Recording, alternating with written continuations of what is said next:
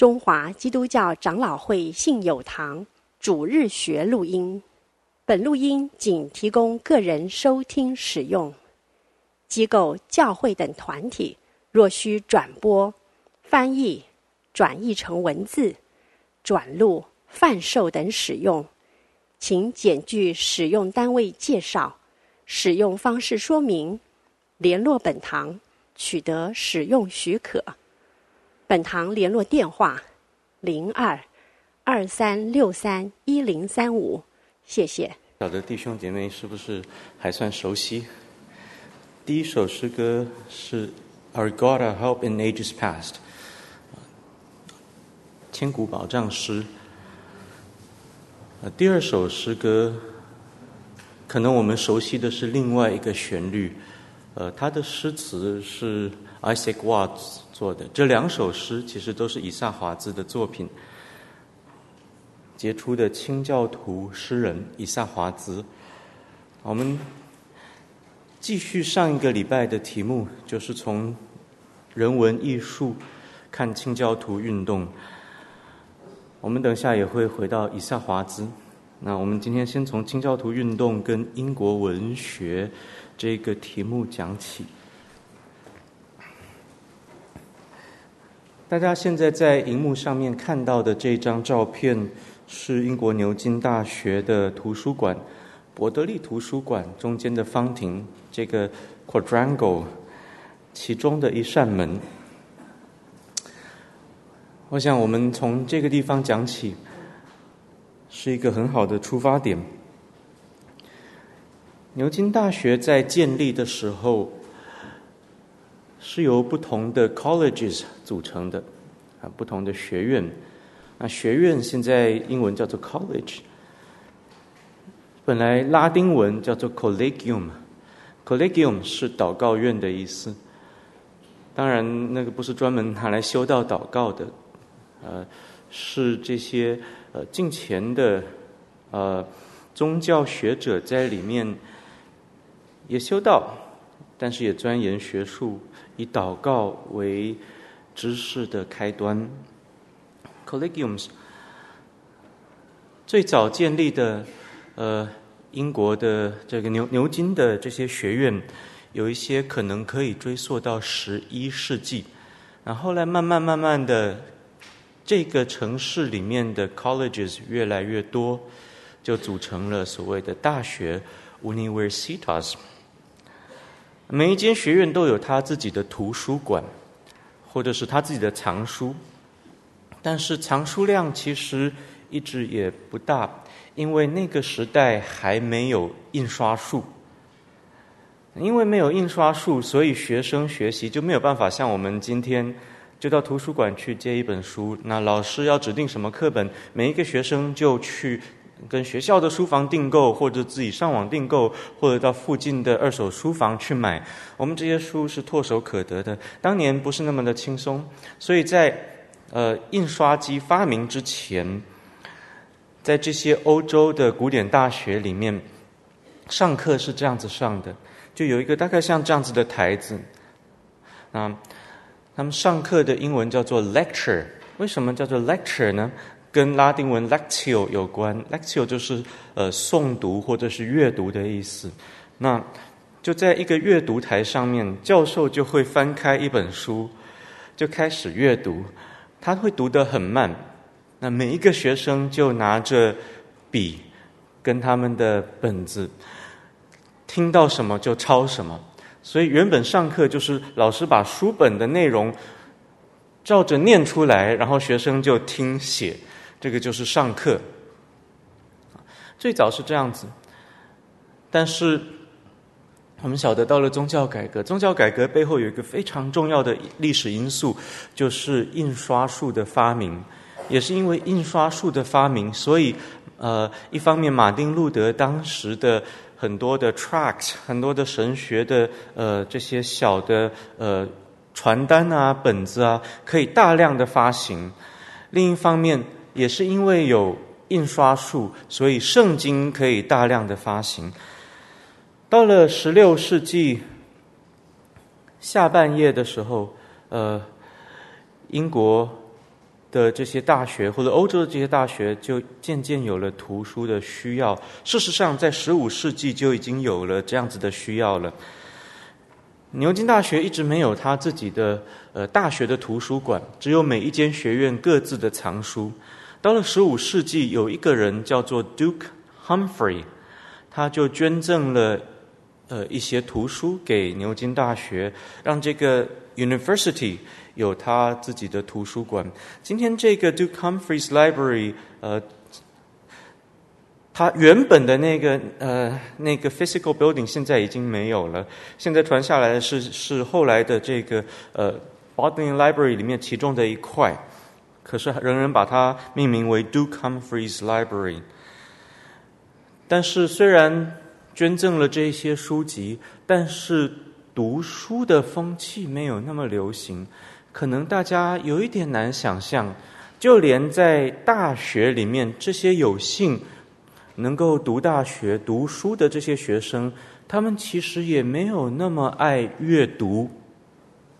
能够读书其实是当时一个很大的权益。其实就连到了清教徒的时期，到了十七世纪的时候，你的社会地位如果不够，也是不能够进大学的。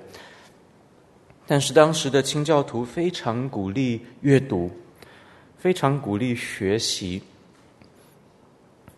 首先，他们推动呃识字运动，因为每一个信徒现在都是祭司了。那么每一个信徒就要自己来读圣经，那要学会读圣经的话，就要学会识字，所以大量推读呃推这个推广识字，但是这个似乎还不够，因为你光是读圣经是不够的，记得吗？我们在讲加尔文的那个世界观的时候提到了，呃或者加尔文的神学的时候提到，这是一个世界观的信仰，虽然加尔文没有用这样子的词汇。但是他把圣经比作一副眼镜，让我们透过这副眼镜看世界。所以，当你要透过眼镜看世界的时候，你就要知道，一切的真理都是上帝的真理，一切的知识都应该是敬虔的知识。所以，研究哲学应该教导我们敬虔；研究自然哲学 （natural philosophy） 那个时候还没有所谓的 natural sciences，可是研究自然哲学也应该教导我们敬虔。研究道德哲学应该教导我们金钱，研究数学应该教导我们金钱，因为这所有的学问都是关乎上帝的世界的学问。所以清教徒就鼓励在圣经的亮光当中要读万卷书，所以就推动阅读。那当时我们稍早提到，只有那些在社会上有足够地位的人才能进到大学里面读书。大学是非常精英主义的一个概念，但是由于清教徒说，你不管有钱没钱，你社会地位是高是低，你都应该追求知识，所以很多的清教徒学子虽然没有社会地位以及能力读大学，可是他们就去当书童，当那些有钱人的书童，进到大学里面，啊、跟着一起学习。他们其中有一些学到的东西，比他们的主人还要多，因为他们主人不是清教徒。他们主人来到大学里面，觉得我就是为了社会地位，所以我需要有知识。可是他们并不热爱知识，但是这些清教徒却是热爱知识的。所以尽管他们不是学生，只是书童，他们却能够吸收到更多的知识。这其中最有名的一位就是 Richard Baxter，理查·巴克斯特。他从来没有受过正规的神学教育，完全是作为一个书童自学的，而他学到的东西却远远超过他的主人。他是整个英国十七世纪最多产的作家，他写出来的文字甚至还多过约翰·欧文，也是当时在影响力上面可以跟约翰·欧文相提并论的。尽管他的思想没有约翰·欧文那么严谨。聪明是绝对不下于约翰·欧文的，嗯，所以这一方面也告诉我们，正规的教育还是有它的重要性。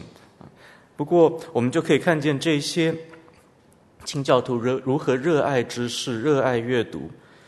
嗯，稍早提到在十呃十六世纪的时候，那个 Duke Humphreys Library 曾经一度中落，因为大家虽然有书可以读，可是并没有那么爱读书，所以这个呃这个图书馆就渐渐的没落了，一直到一五九八年，在牛津的 Merton College 院士 Thomas Bodley 的主导底下，才开始重整扩建。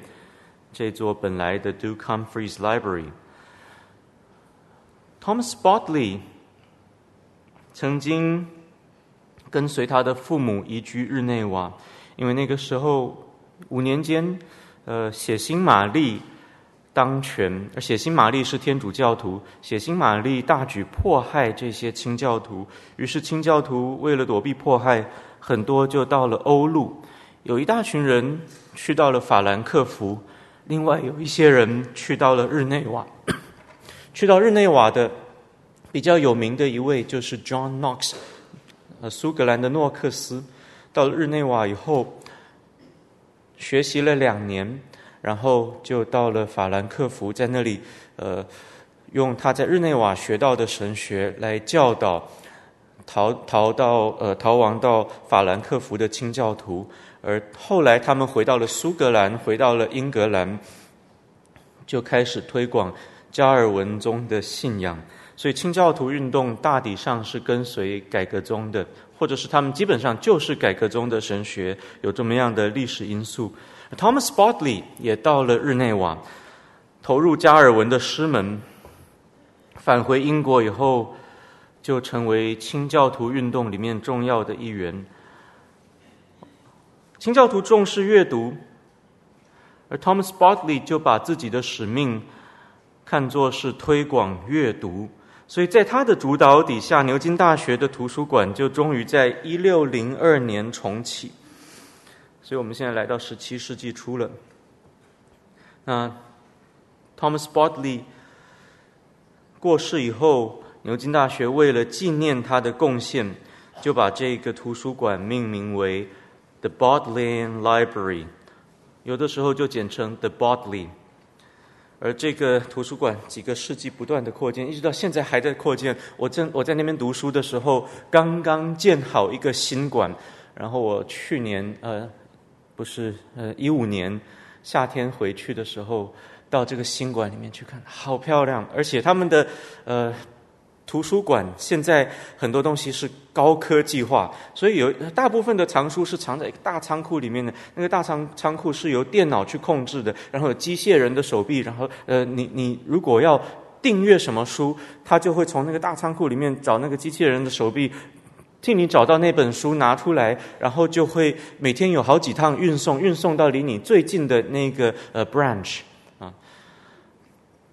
在科技上面不断的进步，现在图书那么多，每年都进购一大堆新的书，那这个图书馆也跟着不断的在进步。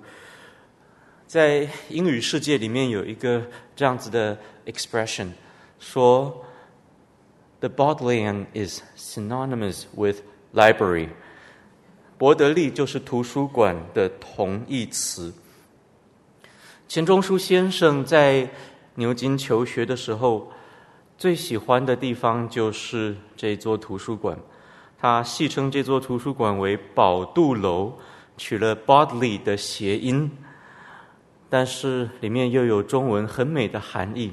他描述自己为一个书虫，一只书虫，所以“杜”“杜”就是虫子的意思。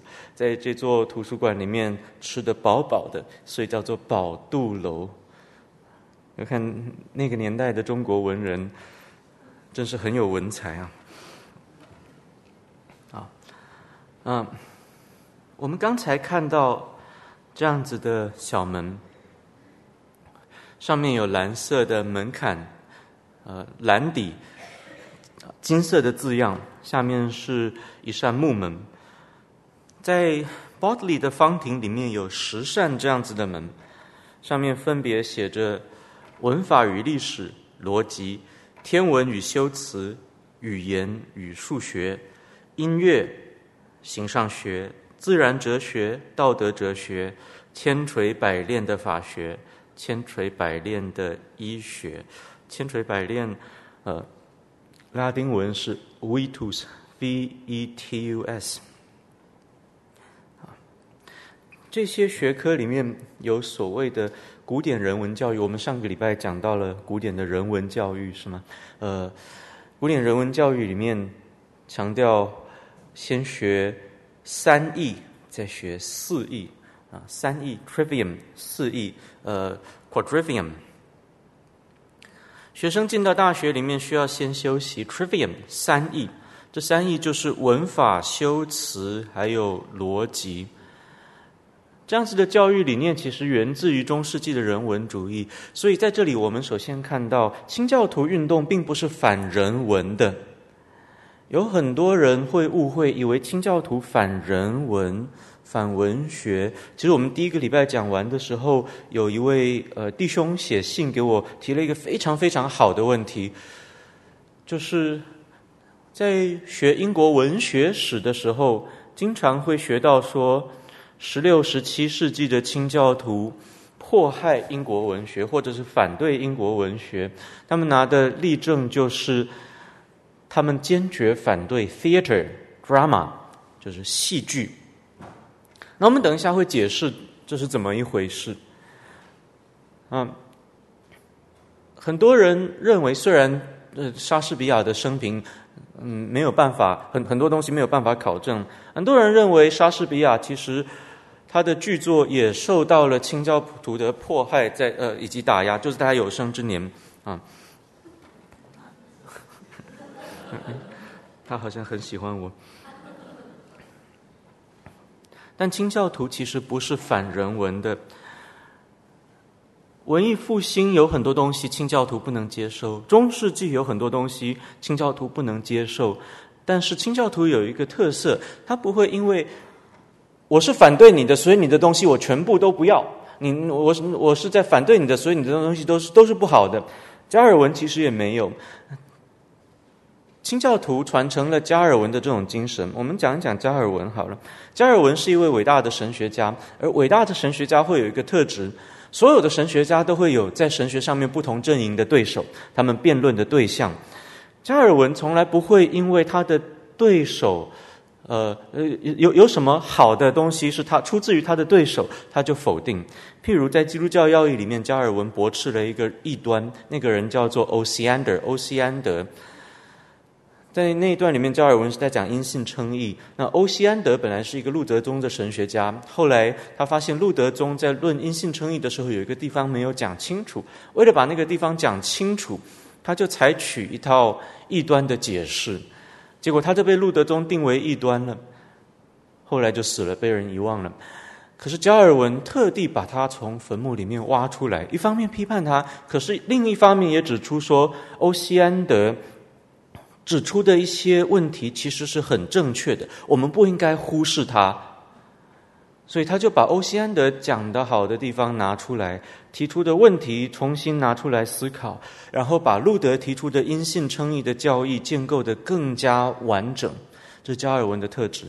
加尔文还写了另外一部著作，驳斥当时天主教的天特会议论到因信称义或者因论到称义的这个教义的论述。这个天特会议论称义，到今天仍然是天主教的官方的立场。啊，我们会想，加尔文传承了路德所讲的因信称义，那在跟天主教的天特会议辩论的时候，应该不断的在咒诅天主教，对不对？结果不是，论到每一条的时候，加尔文都会有一个阿门，还有一个但是。所以加尔文会说，这些是我可以同意的，可是那些东西我们回归圣经，我们就没有办法同意。所以他会肯定他的对手所讲的很多东西，甚至虽然他作为一位改教家，他最反对的就是中世纪的经院哲学，可是他也经常提到阿奎那，并且称阿奎那为 the sounder schoolman 那位。比较严谨的呃经院哲学家，他也经常会引用一些重要的中世纪神学家的思想，不会因为那个是宗教改革要革掉的东西，他就否定。清教徒也是这个样子，清教徒也有这样子的特质。譬如说，约翰·欧文，当时有有有一派跟他辩论的，呃，这些人叫做亚穆拉都学派，出自于法国，也算是改革宗的一个学派。可是有一些东西偏离了改革宗。呃，我们晓得有所谓的加尔文主义五要点啊，这个五要点当然不是对改革宗神学非常好的一个呃 summary。或者不是很充足，但是一般改革宗都要接受这个五要点。那亚穆拉都学派就是所谓的四要点加尔文主义。因此，约翰欧文就在这个呃重要的要点，也就是所谓的限定的救赎的这个教义上面，跟亚穆拉都学派辩论。可是呢，他辩论到另外一个问题的时候，其实他又去肯定了亚穆拉都学派重要的贡献。不会因为曾经跟他辩论过，就把他当成敌人。清教徒有这样子的特色，或者说早期的改革宗神学应该都要有这样子的特色。这是今天很多，特别是在华人教会的改革宗里面所缺少的。我们很多自我标榜为改革宗的弟兄姐妹，经常就会说：“那不是改革宗的，都是，呃，都是不入流的。”呃，这种骄傲在加尔文在清教徒的时代并没有。那加尔文，我们再讲回来，清教徒不是反中世纪，也不是反文艺复兴，他们并没有反人文，反而他们看见文艺复兴虽然以人为本的那种思想，我们必须要拒斥，可是他的人文主义教育体现的其实就是上帝创造世界的这么一个世界观，所以他们就主张继续使用。人文教育来教育下一代。那用这种人文教育在大学里面，就是你进到大学的时候，首先要研究三艺，就是文法、修辞、逻辑。因为上帝所创造的世界是有规律的世界，所以我们要研究这个世界的时候，不管研究什么学科，我们需要运用逻辑去研究。假如我们没有逻辑思考，那么，我们不要说这个世界任何的学科都没有办法研究，我们连圣经都没有办法懂。圣经里面是有严谨的逻辑的，所以逻辑规范我们的思想，让我们在理性的规范里面去思考。但这还不够，我们自己思考以后需要整理。人的思考一定是用文字去思考，或用语言去思考的。不管是什么样的语言，什么样的符号，我们的思考一定需要语言，而语言的内在逻辑就是文法。所以清教徒就强调文法的教育。如果你文法不学好，什么都不用学。逻辑跟文法很重要，可你自己学好了，你要表达你所学的东西，怎么表达呢？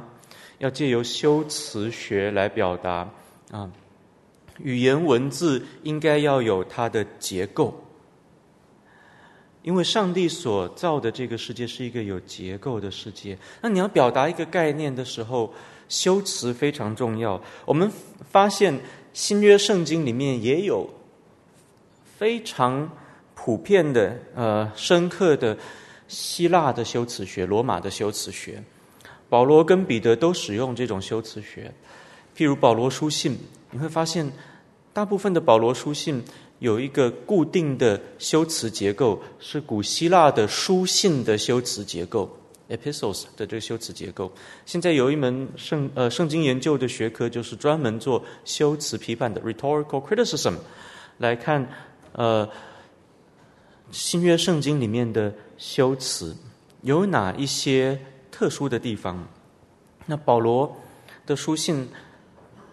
用这种修辞，那 epistle 是一种特别的书信，它是寄到一个地方，会在一个地方在众人面前朗读出来，所以它好像是演讲一样。所以保罗在写他的书信的时候，都好像在写演讲稿，想象他亲临那个演讲的会场。那在一开始，他会先表明自己的身份啊，这个上帝的仆人，特派传神的福音，呃，使徒保罗。然后他会问安，然后有祝福段，愿恩惠与平安加给你们。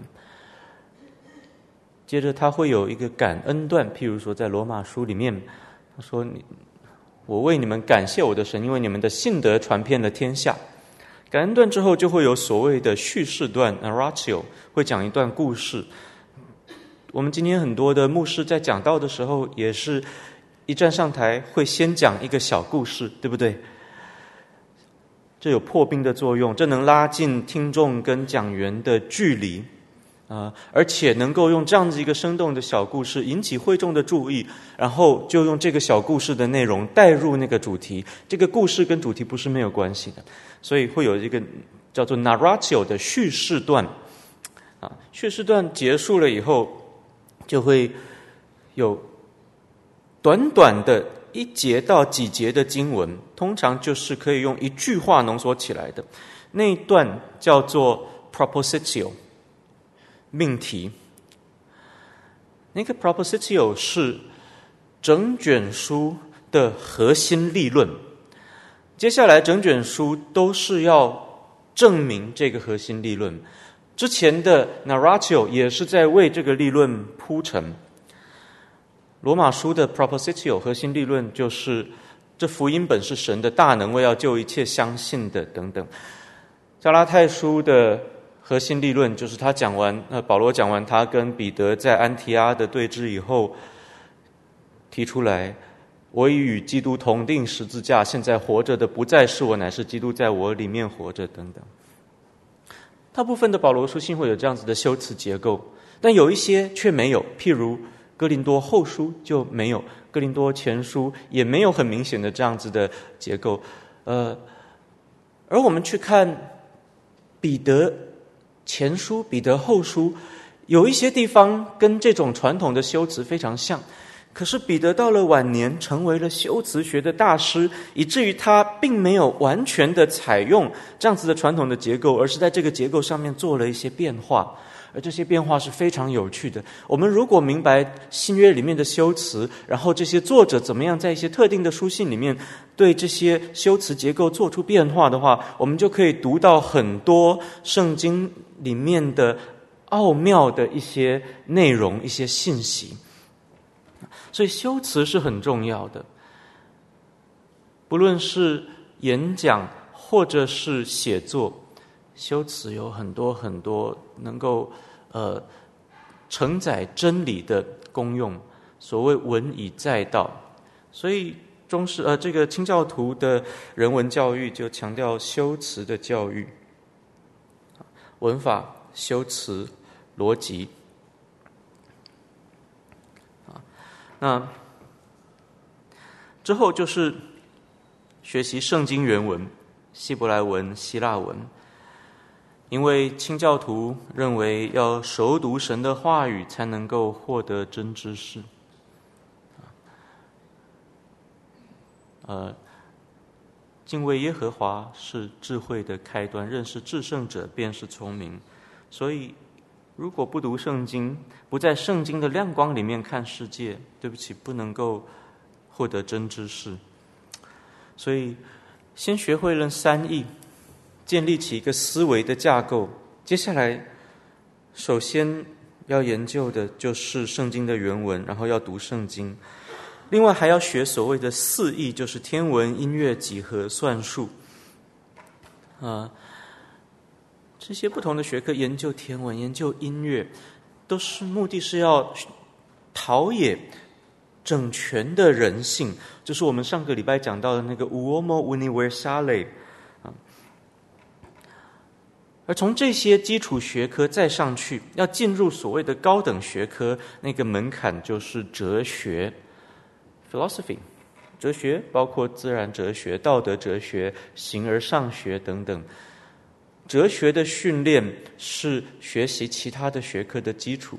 我想，今天的大学教育非常缺乏的就是基本的哲学训练，甚至不止哲学训练。十九世纪的大学受到浪漫主义的影响，废掉了修辞学。然后，二十世纪的至少北美的呃这个中学教育、语文教育受到了同样的，过去的浪漫主义，一直到后来浪漫主义的发展的这种影响，到了二十世纪废掉了文法的教育。所以我们以前在公立学校不学文法，学 free writing。上个礼拜有提到，然后我爸妈把我送到私立学校，就很强调文法。那这这些都没有学好，那今天更不要说在大学里面，大一的学生要要他读圣经，那没有这个可能。那就算不读圣经好了，基本的哲学训练其实是很重要的。我们知道，研究所有的学科，除了一些技术性的学科以外，所有的学科学到最高的时候，那个学位叫做什么？我们中文就叫博士，可是英文是呃。它只是拉丁文的缩写，PhD。呃，我们牛津故意不用拉丁文，我们要用英文，所以叫 D.Phil，Doctor of Philosophy。呃，呃，不管怎么样，Doctor of Philosophy，呃，或者是 PhD，它所指的就是哲学博士。物理学学到最高的时候，其实是读通了物理这门学科背后的哲学。音乐学读通的时候，读通的是音乐学背后的哲学。一个医生，他可以做 medical doctor，可是他要把医学给读通的时候，他拿到的是 MD、PhD。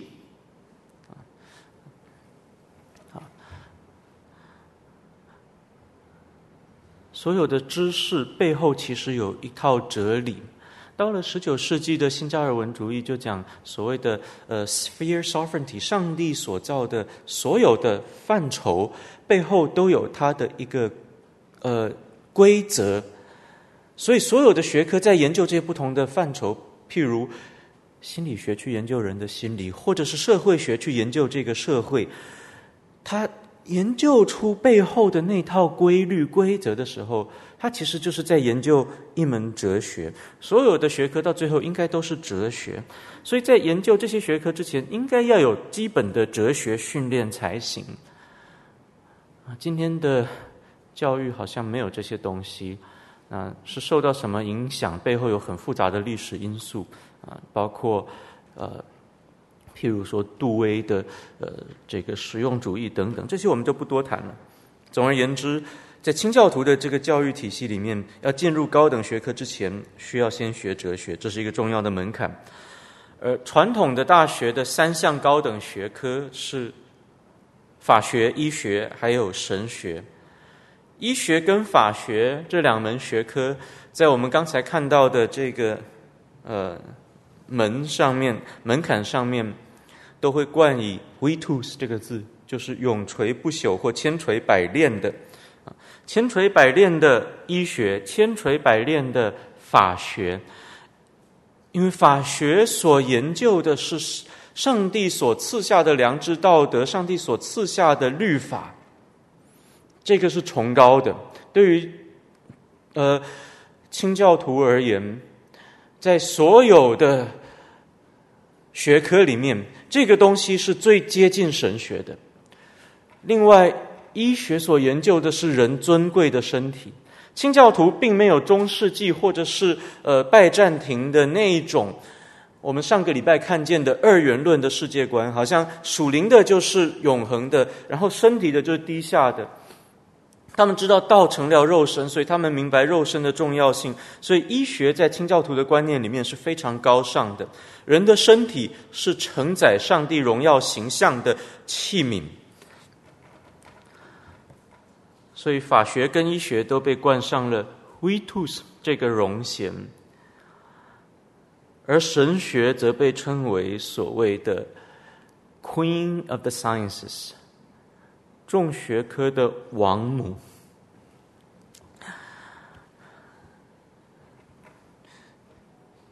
这个是我们刚才看到的牛津大学伯德利图书馆的那个 quadrangle。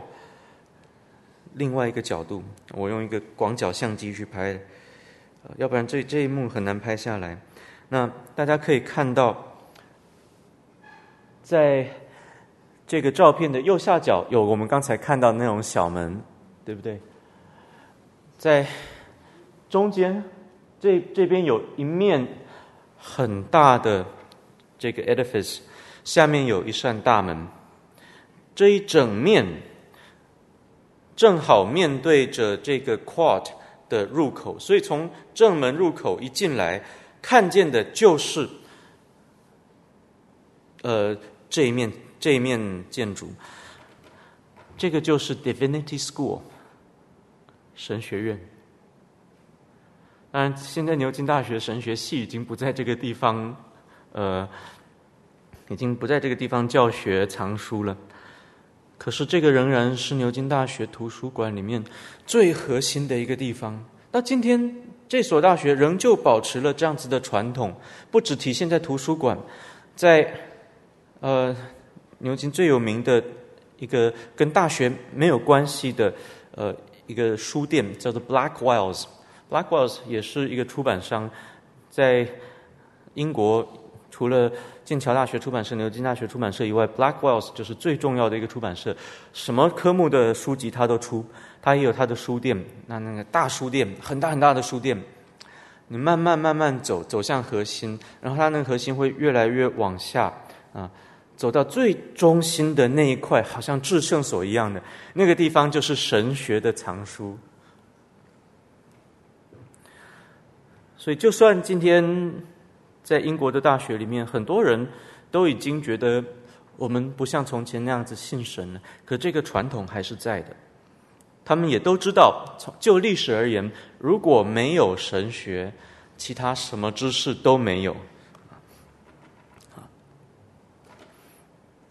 所以我们看见清教徒运动对人文的重视，对教育的重视。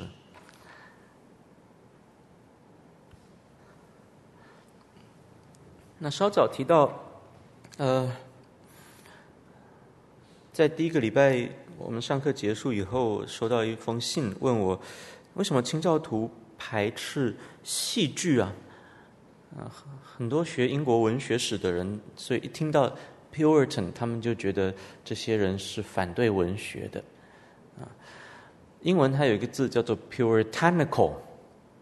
Puritanical 就从 Puritan 这个字来，Puritanical 是指一个人不苟言笑，呃，也不爱这个世界上的一切，穿着黑黑白的衣服，呃，每天吃的东西都是粗茶淡饭，追求永恒，对于今世的美好的东西都视而不见，这个叫做 Puritanical，不苟言笑的一群人。我想这是对清教徒很大的误会。各位，Pur the, the Puritans were never puritanical。他们为什么穿黑白的衣服呢？因为那个叫做时尚，他们觉得那很好看，所以他们那样子穿。而且不是所有的清教徒都穿黑白的衣服的，只有在一个时期特别流行那种那种呃风格的时候，他们才那样子穿。约翰·欧文在十七世纪中叶到下半叶的这位呃牛津大学副校长，清教徒运动的领袖，他的。帽子是天鹅绒的帽子，从法国进口的。他的皮靴是西班牙进口的牛皮的皮靴。他虽然长得很丑，可是他知道，虽然我很丑，我还是可以当型男。啊，他不会认为说我长得越丑越越彰显上帝的荣耀，不像中世纪啊，拜占庭啊，那故意把人画得很丑，以为把人画得越丑就越彰显上上帝的荣耀。啊，所以他他懂懂得把自己打扮得有型，可是那也不是奢侈，因为经过了伊丽莎白女王四呃四十年的统治以后，英国已经从最贫穷的国家变成欧洲最富有的国家，所以对英国人来说，穿一个西班牙进口的皮靴、法国进口的天鹅绒的帽子，一点也不是什么奢侈的事情，就像今天我穿上台的。这个西装外套，这也不是什么很昂贵的东西，它就是 Zara。可是你说哦，西班牙进口的，可是 Sara 不是什么，我我穿的又不是 Armani，对不对？没有人会说我穿个 Sara 很奢侈吧？啊，那清教徒大概就是这个概念。他们并不是 Puritanical，他们其实也并不是为了反对戏剧而反对戏剧。有人说他们反对娱乐，其实也是错误的。其实从加尔文的时代开始，加尔文就非常喜欢娱乐，呃，他发明了一个游戏，然后他整天就很喜欢跟那些他的他的同工一起玩那个游戏。呃，那个游戏是怎么样呢？他们在一个呃这样子的长长的桌子，就会拿一串钥匙，从桌子的边缘这样子丢钥匙，看谁滑得最远，谁滑得最远，那那这个人就可以有奖励。如果呃输的那个人就要被罚。那他很喜欢玩这类的游戏。因为那个时候也没有什么任天堂啊什么给他们玩，他不会觉得啊这个娱乐就是浪费时间，娱乐有时，呃休息有时，工作有时。清教徒也其实也是很重视娱乐的，他们在很多的论述里面都讨论到娱乐的重要性，但是他们又反对什么？他们反对的是宴乐，譬如加尔文反对跳舞。他不是为了反对跳舞而跳舞，他并没有反对我们现在所认识到的那种舞蹈艺术，譬如说芭蕾舞。可是我们要知道他的时代背景，在加尔文的时代，其实整个中世纪都是我们之前已经提到过了，那种文化是一种淫乱的文化，民间的文化是非常淫乱的，甚至到教会的教廷里面都是淫乱的。呃，那民间的跳舞。基本上就会带来滥交、酗酒。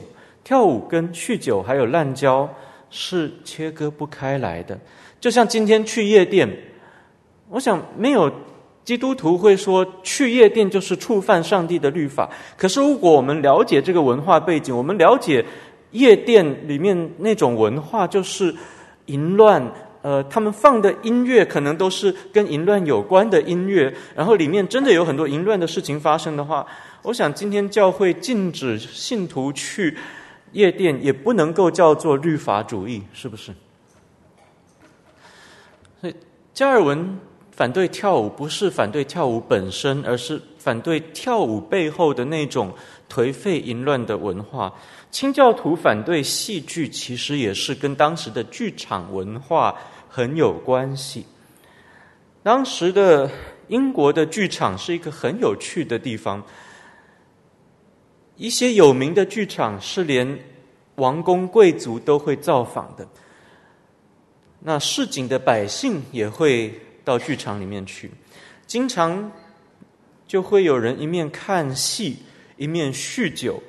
剧场里面也经常发生斗殴，有的时候台上演的戏剧情牵涉到政治的时候，台下不同政治立场的人就会开始斗殴起来。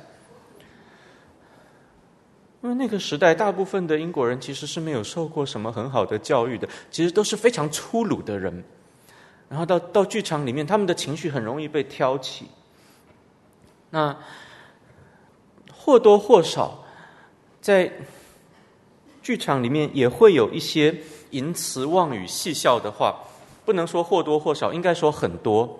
呃，现在流传下来的那些伟大的剧作，Christopher Marlowe 或者是莎士比亚，他们的这些作品比较没有这种内容，所以他们能够流传下来。我们不要以为那时候的剧场都是演这么高尚的东西。所以里面很多淫词妄语、戏笑的话，因此早期的清教徒在这样子的历史背景当中，就非常反对戏剧。他们不是为了反戏剧而反戏剧，也不是为了反对娱乐而反戏剧，都不是。我想这个是很多人对清教徒的误解，特别是学英国文学的人，可能对清教徒的这种误解。而这可可能还有一个原因，呃，倒不是英国的文学，而是这个。呃，Nathaniel Hawthorne 写的这个《The Scarlet Letter》，故意把清教徒描绘成那种呃不苟言笑的反文化、反人文的一群人，呃，带来了人们对清教徒很错误的印象。清教徒不是那样子一群人。事实上，在莎士比亚的年代，有另外一位很重要的剧作家，叫做 Christopher Marlowe。他自己的信仰就是非常的虔诚的宗教改革的信仰。他有呃一部作品叫做《Doctor Faustus》，浮士德博士。那浮士德的这个传说源自于中世纪，啊，后来有好多的伟大的著作都用这个题材，包括歌德的《浮士德》，呃，古诺的歌剧《浮士德》，还有呃，有一些呃，这个列脑的《浮士德》被李斯特拿来改编成这个《Mephisto Waltzes》啊，《浮士德》是一个很重要的中世纪的呃传说。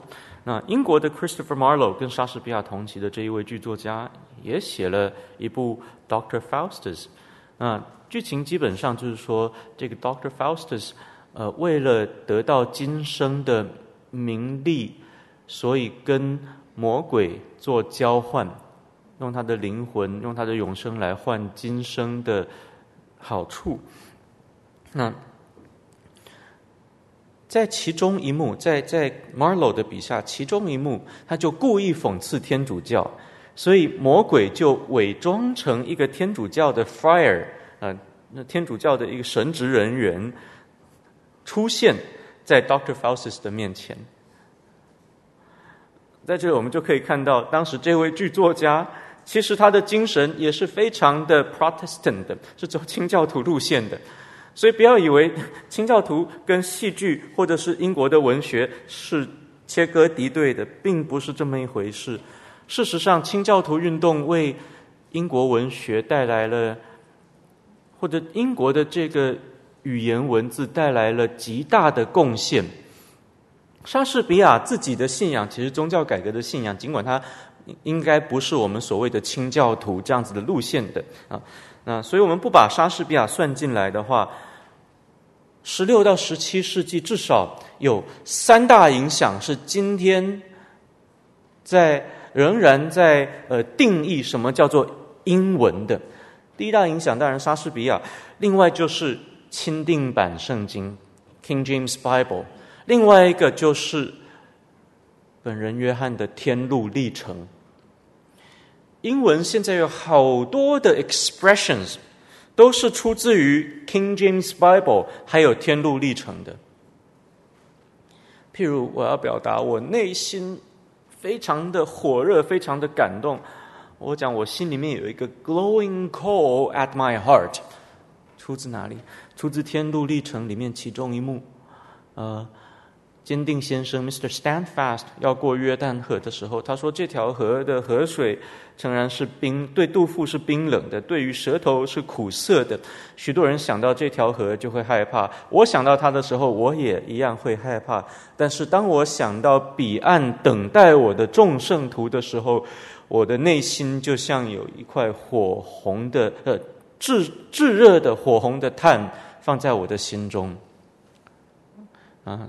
在这里，文学象征上，约旦河象征的就是死亡，啊，或者是 Vanity Fair，英文的这个 Vanity Fair。今年呃，美国还有一个杂志叫 Vanity Fair，是一个时尚的杂志，呃，是很可怕的东西，就是高举当时清教徒最厌恶的几种价值观之一，Vanity，什么虚荣、名利、虚荣，呃。本人约翰笔下的这一位朝圣者，基督徒来到了一个地方，那个地方就叫做 Vanity Fair，在在举行一个大的呃名利场，然后一一切都是那么奢华，吸引他，他差一点就不走天路，留在那里了。本人约翰很有技巧的把今世的荣华富贵描绘得非常有吸引力，连圣徒都会被他吸引。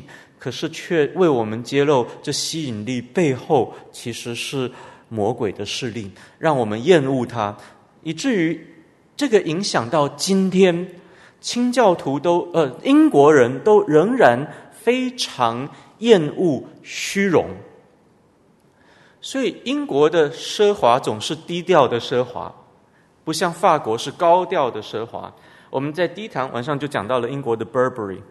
Burberry 的格子总是藏在里面的，只有他卖到亚洲，亚洲线才把那个大大的 logo 放在胸口啊什么地方，啊那个格子放在领子上面啊这样子，非常低调，非常节俭，这是英国民族性的特性，而这非常厌恶奢华，厌厌恶虚荣。英国人一讲到 vanity，他们是内心深处是有一种反感的，文化性的反感，这就是来自于清教徒。而本人约翰的文学在这里产生了很大的影响。本人约翰是一位不折不扣的清教徒。呃，好，那当然，我们也不可否认，清教徒运动在早期的时候有一点矫枉过正，所以有一点这种反艺术的行为出现。譬如说什么？呃，他们为了根除天主教那种偶像文化在英国的影响，所以他们不但砸了教堂里面很多的这些呃圣像、圣人的像，因为的确在教义上虽然这只是纪念圣人、雕他们的像，可是，在实践上没有读过什么书的信徒，真的就会去拜那些圣人，他们真的就在崇拜玛利亚。虽然这不是天主教官方的教义，可是真的就会带来偶像崇拜，所以清教徒要把这些东西砸掉。同时，清教徒为了不喜欢天主教的那种把教会弄得非常的荣耀，以为这样子就彰显上帝的荣耀，他们追求的是我们上个礼拜看到林布兰的那幅画里面，用道成肉身的马槽的这种精神，来借由羞辱体现上帝的荣耀，所以他们就不喜欢。天主教的那些音乐的崇拜，所以他们砸掉了很多的管风琴，甚至矫枉过正到一个程度，也是受到加尔文的影响。他们所有的诗歌都不准唱，只准唱诗篇。啊，早期的清教徒是这样子的，只准唱诗篇。在艺术上是完全不能够画。圣经的内容不特别不能够画耶稣基督，更不能够画圣父、圣子、圣灵，这些不能够用绘画画下来，因为你一旦绘画画下来，就犯了造偶像的罪了。在文学上也是，早期的清教徒认为，文字不可以有任何的 imagery。文学上的 imagery 意思就是用文字。勾勒出一幅图画来，让你看到这样子的文字，你脑海中就有一幅图画。当然，圣经里面有很多的 imageries，对不对？譬如圣经称耶和华做君王，君王就是一种 imagery，让我们想象耶耶和华是君王，又或者是呃，用各种文学上的暗喻，或者是拟人法等等。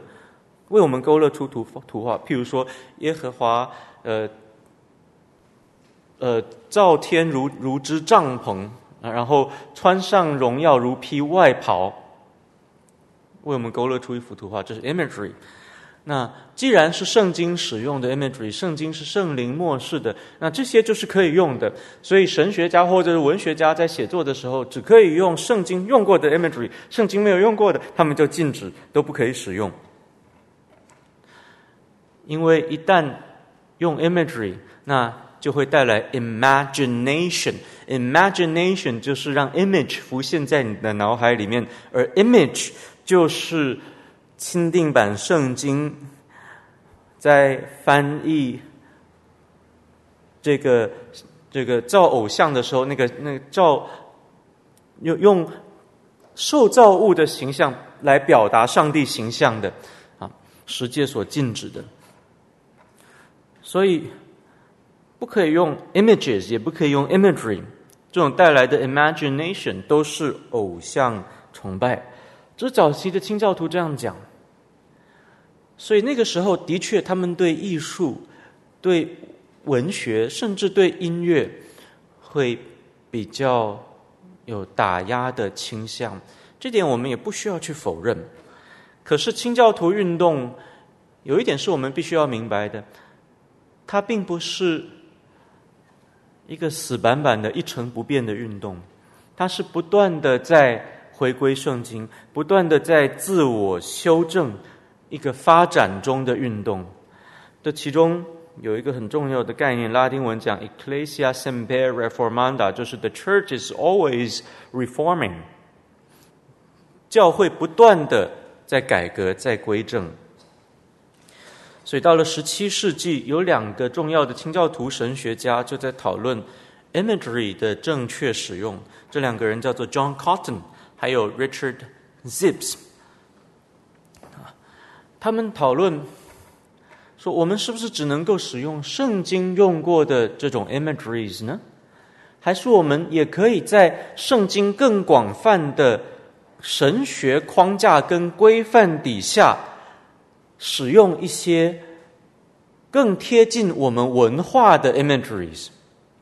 而有一个事实就是，当时的清教徒牧师在讲道的时候。”是充满了 imageries 的。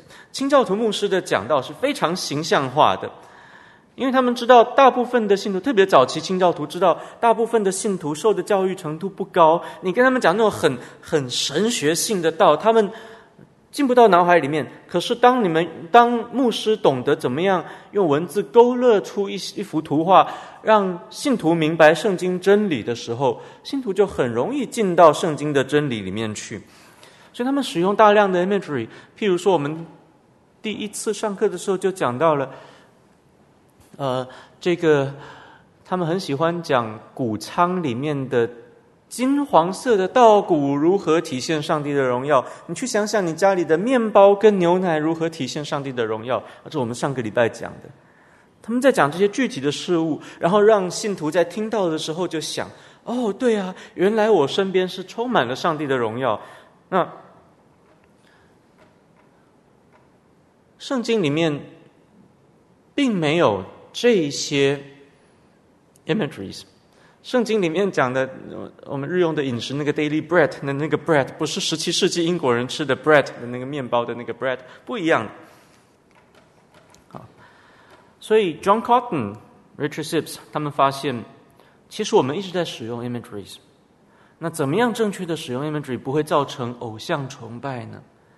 啊，他们就做出这样子的讨论，所以清教徒就对 imagery 的使用越来越开放。后来到了十七世纪下半叶，我们稍早提到的本人约翰，各位他的著作简直是用文字在画画，是不是？大家有没有读过他的呃这个天路历程？那他还写过另外一本书，叫做《Visions of Heaven》，天堂的意象。他用高超的文学手法，深入浅出的把圣经里面讲的将来的新天新地的荣耀描绘出来。那描绘出来是他曾经在十九世纪感动过一个人，那个人叫做 Billy Bray。呃，Billy Bray 是十九世纪一位伟大的布道家，他早年丧父。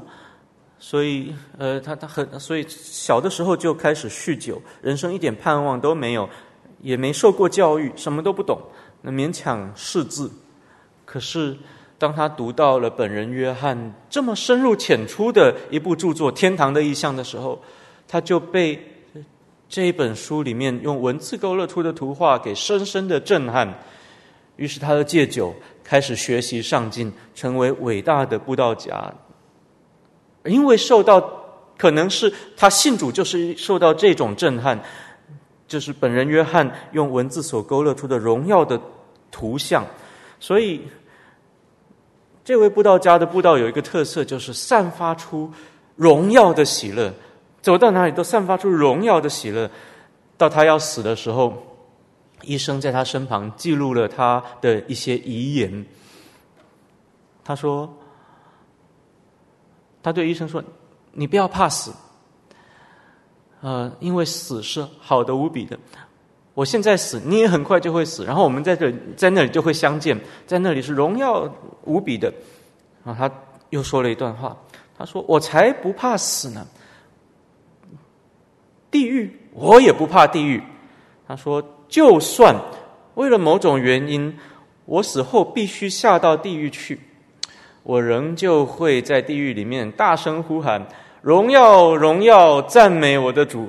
直到那可悲的老魔鬼撒旦忍无可忍对我说：“Billy，Billy，这不是你该来的地方，把你送回去。”于是我就上到天堂，继续大声呼喊：“荣耀，荣耀归于主！”啊，讲讲回本人约翰，本人约翰的著作充满了 imageries，真的就是用他的文字在画画。也因此，当时很多清教徒牧师。就禁止信徒读他的著作。两个原因：太多 imageries 容易带来错误的 imagination，错误的想象，就带来偶像崇拜。不行，不要读。另外一个就是 too entertaining，所以的确，清教徒领袖里面有一些比较不入流的，是反对娱乐的。可是这时候有一个人就出来替呃本人约翰说话了。这个人。不是别人，正是约翰·欧文。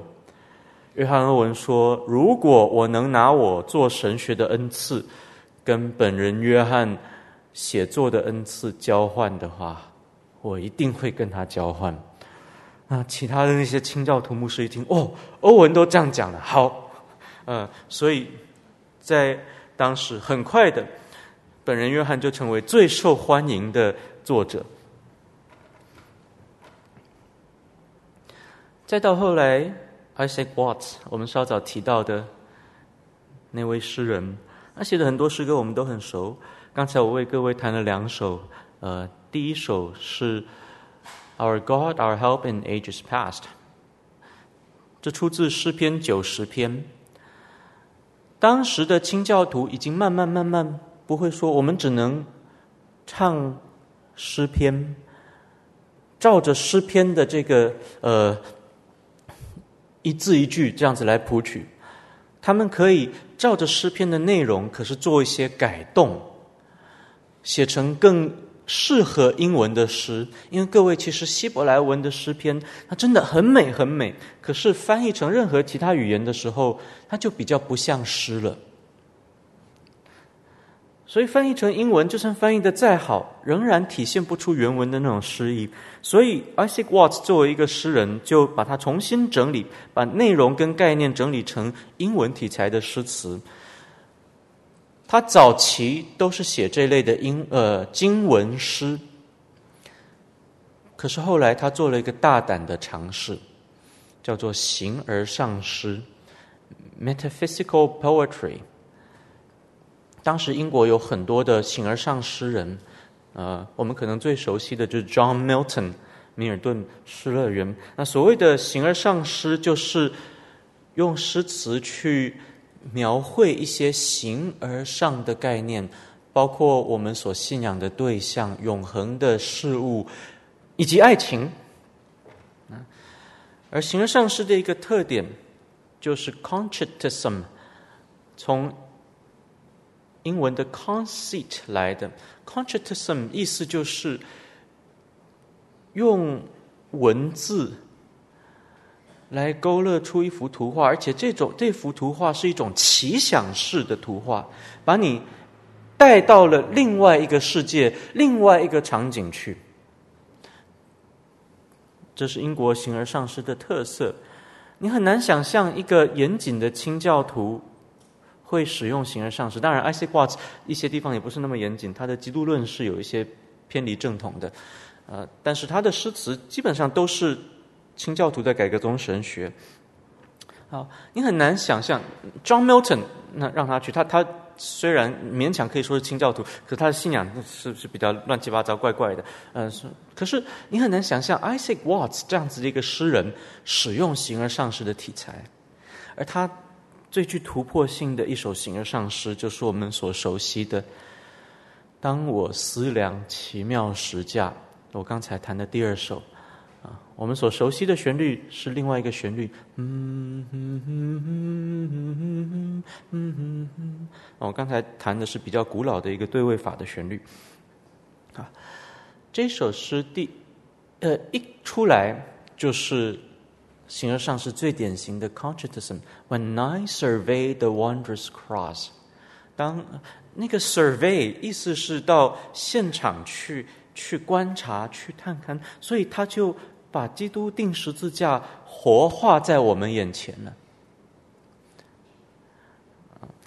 所以从那之后，清教徒就没有那么反对用诗词来表达信仰了。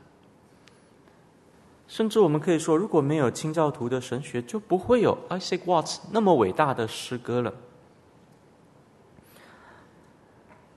再到后来，呃，新英格兰的清教徒爱德华兹 （Jonathan Edwards） 在他很多的著作里面都讨论了一个概念，就是 imagination 的概念。Imagination 其实，呃。在他的意思里面，不是要我们幻想出不存在的事物，而是把我们已经认知的事物，在脑海中让它浮现，浮现出一个具体的呃影像，这个叫做 imagination。爱德华兹非常强调，做神学、读经、信仰需要 imagination 啊。而爱德华兹的这套论述很复杂，很复杂，我们现在就不去讲。爱德华兹的这套论述影响到了英国的神学传统，甚至到了二十世纪，C.S. Lewis 都受到这样子的论述的影响。C.S. Lewis 的文学就非常重视 imagination，是不是？C.S. Lewis 曾经吩咐说，不可以把他的《纳尼亚》拍成电影。为什么呢？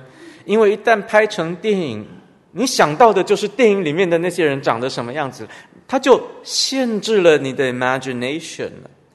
可是文字反而让 imagination 更丰富，所以说不可以把我的《纳尼亚》拍成电影。结果我 Disney 不听，就把它拍成电影。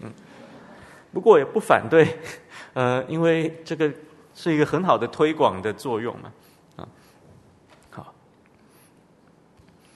我们今天大概没有办法讲清教徒简史了。不过下个礼拜我们会把清教徒简史缩短，跟清教徒的政治神学放在一起讲，因为这两者其实是相辅相成的。啊，那最后我想跟大家分享，一位作曲家就是巴哈，他也不是清教徒，为什么要讲他？我想我受到一个音乐学家的启发，那个人叫做 Calvin Stapert，他是呃加尔文大学的音乐学家，他写过一本书。专门讨论巴哈音乐背后的信仰思想，他是很严谨的音乐史学家以及音乐学者 （musicologist）。他说，巴哈背后这一套信仰，其实与清教徒的改革宗信仰是完全一致的，出奇的一致，甚至比较不像。当时的路德宗的信仰，所以他那本书的书名就叫做《My Only Comfort》，讲巴哈的一本书，书名叫《My Only Comfort》，啊，我唯一的安慰。知道这个书名取材自什么重要的文献吗？My Only Comfort。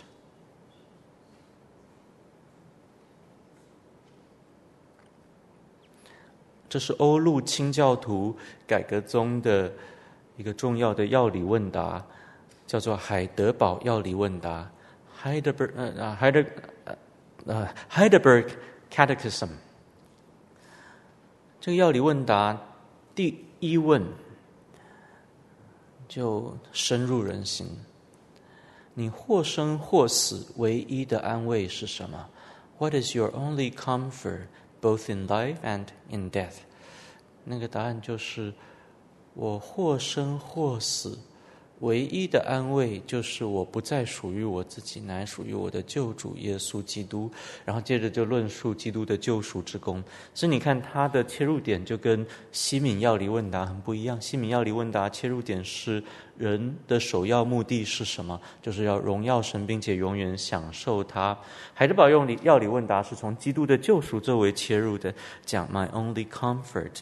啊，那位 Calvin Stapert 这个音乐学家就用了。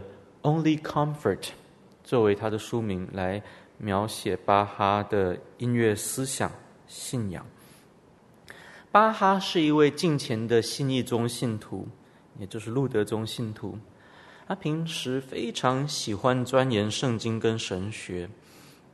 学者发现，在他的藏书里面有一部卡洛夫圣经啊 （Caliph Bible），就是当时德国宗呃这个路德宗正统的一位神学家 Caliph 的的呃写的圣经的注释。那呃巴哈所拥有的那本卡洛夫圣经。里面有密密麻麻的笔记，所以让我们看见巴哈不只读圣经，他也读圣经注释书，他也读很多其他的神学书籍，路德的这些著作等等。呃，那他密密麻麻的笔记写在这个嗯、他的卡洛夫圣经上面，而且他对圣经熟悉到一个地步，他能够找出卡洛夫的注释里面所有的笔误。一个例子，《创世纪》四十九章十九节的注释，卡洛夫出现了一个笔误，把加德写成了蛋，然后你就看到巴哈多么熟悉圣经，就在这里看到，呃，不对，这里应该是在讲呃加德，而不是在讲蛋，所以就把蛋改为加德。对，蛋人、加德人，他们是什么人呢、我们可能都不知道。你看巴哈对圣经这么熟悉。所以他的信仰是非常深刻的，他也带着信深刻的信仰写过很多的伟大的宗教作品。那呃，Kevin Stapler 就指出，巴哈的作品里面有所谓的，像莫扎特研究的人讲，什么叫做 canonical Mozart、essential Mozart，呃，就是莫扎特的正统正典的那些曲目，以及他真正精髓代表他的精神的曲目是什么？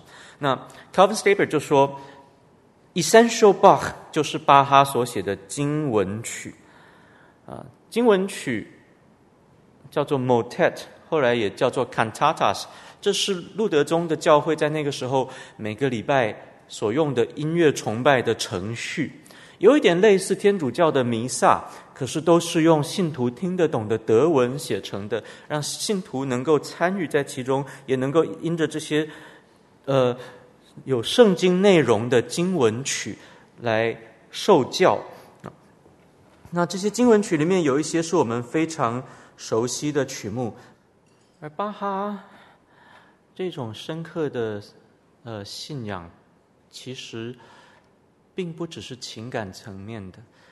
我们稍早提到，他神学解经都有很深的造诣，而这种深刻的造诣也体现在他所做的曲子里面。在马太受难曲，他描绘耶稣呐喊“以利以利拉玛撒巴各大尼”的时候，并没有哭天抢地的那种音乐，而是表达了诗篇二十二篇里面的第一句话的那种受苦的心情。可是也表达诗人所说的：“虽然我是虫不是人，但是自自我在母腹里面，你就给了我信靠的心。我要在会中赞美你。”然后最后诗篇二十篇呃呃二十一篇是得胜的宣告。巴哈把这篇诗篇里面所有的内容集中在一句话的旋律里面表达出来，表达着很丰富的情感。让我们看到耶稣说的那句话里面，第一，他带着神人二性，他是带着神性的权柄。在说那句话的，可是，在人性中，他又真实的在受苦；可是，在受苦的时候，却又带着实呃完美的信心、信靠的心在受苦，而且还带着一种得胜的心，把这所有的情感放到一句话里面，这是很难得的一件事情。我放给大家听听看。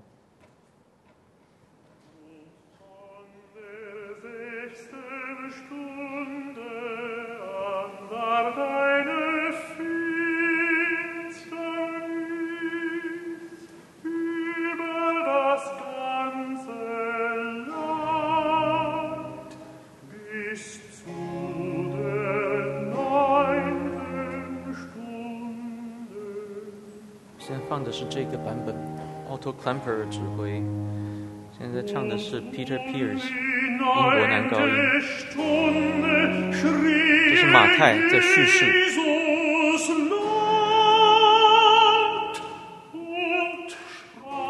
耶稣要进来了。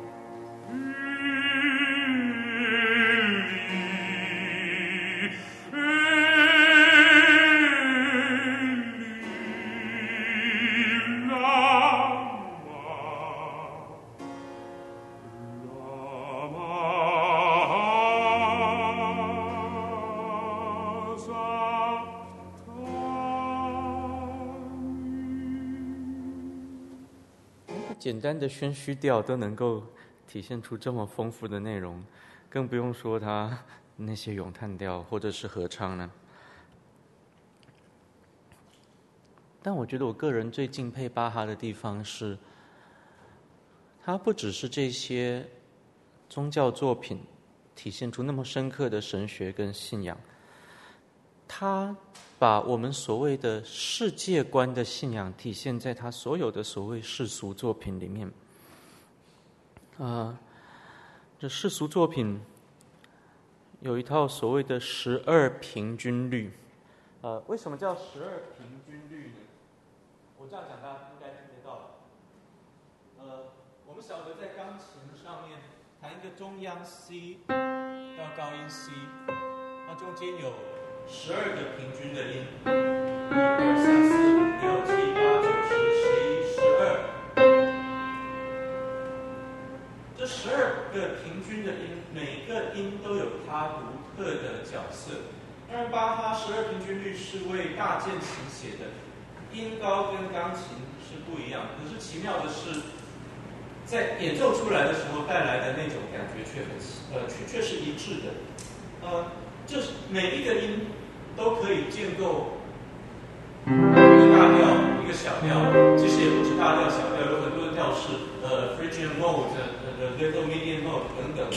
呃，可是巴哈就是写了二十四首十二平均律，呃，每一个调都写一个大调，一个小调，然后每一首都写一首前奏，一首副歌，而且又写了 Book One、Book Two，所以。呃，一共四四十八首。如果要是前奏副歌都要算两首的，再乘以二。他探索上帝所造的这个，他十二平均律好像是就是在对我们说明上帝所造的这个世界当中如何各从其类，各从其类的那种上帝给世界的规范，在规范当中所体现的那种自由，呃。各从其类的这种思想，其实马丁路德没有怎么讲的。这个是很典型的清教徒的思想。所以，我们稍早提到那位音乐学家说，巴哈里面有很多清教徒的东西，其中一处就在这里。那巴哈就探索每一个调它的调性。事实上，在音乐当中，我们不是说所有的所有的乐曲都可以随便给它乱移调的。因为一移的调，感觉就不一样了。譬如 D 大调，呃，D 大调在许多的作曲家当中是最能体现上帝的愤怒以及人的悲哀的。所以莫扎特的《唐乔凡尼》序曲还有最后的审判，都是用 D 大调写成。莫扎特的《Requiem》这安魂曲也是用大调写成，呃，D 大调写，呃，D 小调写，用 D 小调写成。D 小调有这样子特性。F 大调最能够体现大自然的美。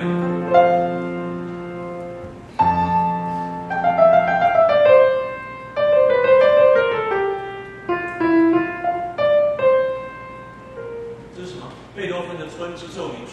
贝多芬第六号田园也是用 f 大调写成的，最能表现田园的风光，自然之美。每一个调性都不一样。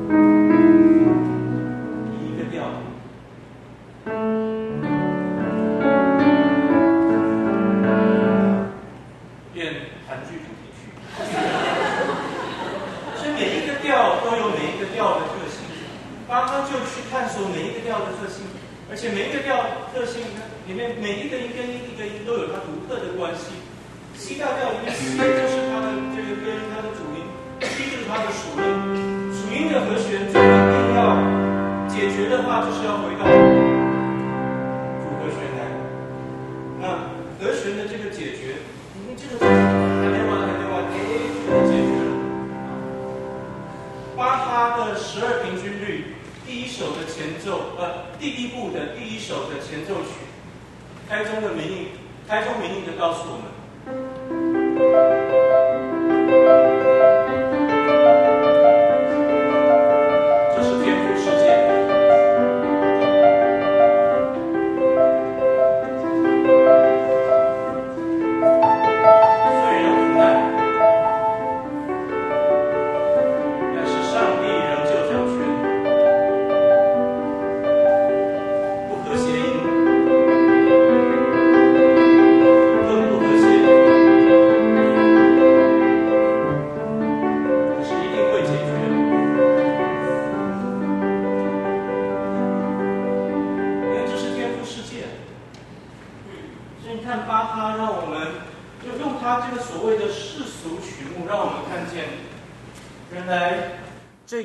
好的世界，这个堕落的世界，一切都在上帝的掌管底下。这是天赋世界，他用他的世俗曲目来体现出这样子的信仰。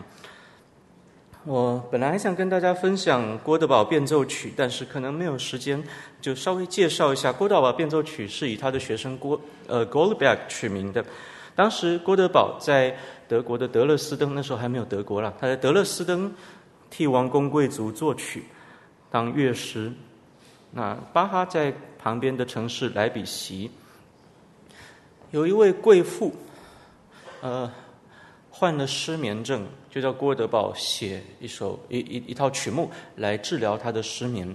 郭德宝写不出来，就去拜托巴哈，巴哈就写出了这套郭德宝变奏曲，里面有平静安稳、也有欢快，也有悲哀，他有是一个主题与变奏。最后再回到主题，那个 G 大调结束的时候，好像让我们走过了这一遭，就知道我可以把我自己安然的交托在上帝的手中，可以得到安息。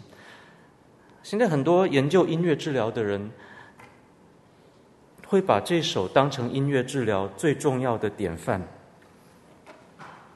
另外，巴哈还写了六首大提琴组曲，马友友的这个版本是我本来想放给大家听的，可能时间不太够了。马友友有另外一个版本，在另外那个版本里面，他评论到说，呃，D 小调的那个第二首的呃 Prelude 是 deeply spiritual，极其属灵的。事实上，这每一首都是极其属灵的。可是呢，这却是用组曲的形式写出来。组曲是什么？就是给人跳舞的曲子。本来是用来娱乐的。当然，在巴哈的时代，为了追求 virtuosity，不是给人伴舞用的，已经是给那些 virtuosos 那些大师展技用的。技巧上很难，可是，在展技之余，用娱乐性极高，甚至当时很多这种改教家最嗤之以鼻或者最排斥的舞蹈的这个形式写成这样子的曲目，可是它却有非常深刻的属灵内涵，表现在所最世俗的形式里面。这就告诉我们，这个世界没有什么事情可以在本质上是俗的，因为这是天赋世界最世俗的、最抵挡神的东西，到最后，它仍然离开不了上帝的权柄。所以，马丁路德有一句话：就连撒旦都是。神手中的工具，这是天赋世界。好，最后结束的时候，我想跟大家分享，呃，这一首我们稍早提到的这个《耶稣 Joy of Man's Desiring》，把它改编成钢琴曲，就是由这位女钢琴家改编的 Dawn Mayer Hess。啊，讲讲她的故事，在那个时候。二次世界大战，德军轰炸伦敦，而这位女钢琴家的午间音乐会经常伴随着外面的炸弹声。可是外面在轰炸，她仍然不动如山的在演奏，而她这样子的精神感动了无数的英国人。但有趣的是，她在当时演奏的曲目都是德奥的曲目，巴哈、莫扎特。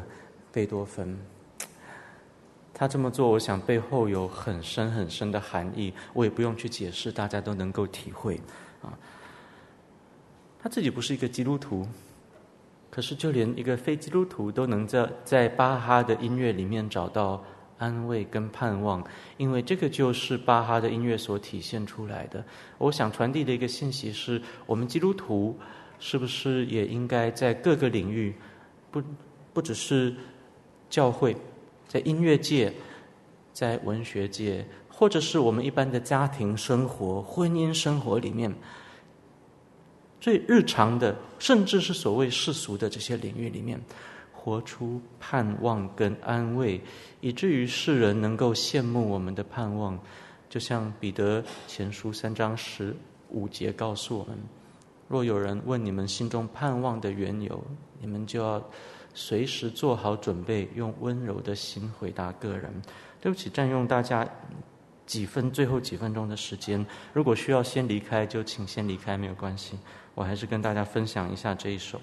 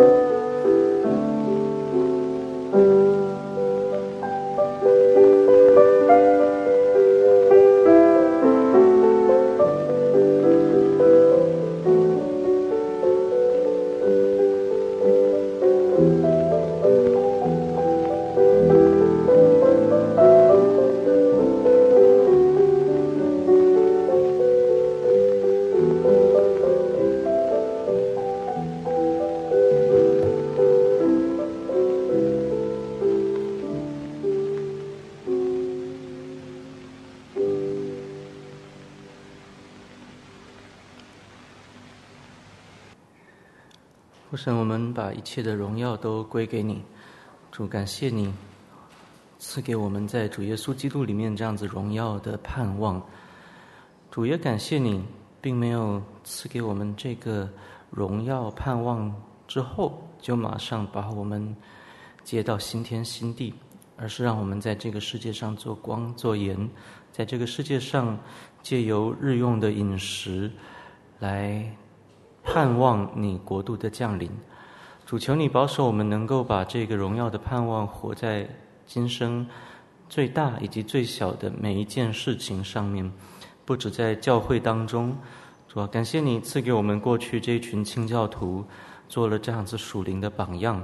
主啊，让我们也学习你在圣经里面所教导我们的，能够像他们一样做。入世却不属世，不属世却又入世的基督徒，让我们在地上能够做天路客，让人看见我们用我们的日常生活，用我们手所做的工以及一切所活出来的这种安慰跟盼望，使得我们有世人所羡慕的生命，以至于他们能够带着好奇的心来询问我们心中盼望的缘由。也使我们真的随时做好准备，让他们在羡慕我们盼望缘由的时候，能够带着温柔的心，把这个盼望传递给他们。祷告奉主耶稣的名，阿门。感谢您的收听。若需进一步详细资讯，请上本堂网站：www 点 hfpchurch 点。O r g 点 t w，本堂地址：台北市罗斯福路三段两百六十九巷五号。谢谢。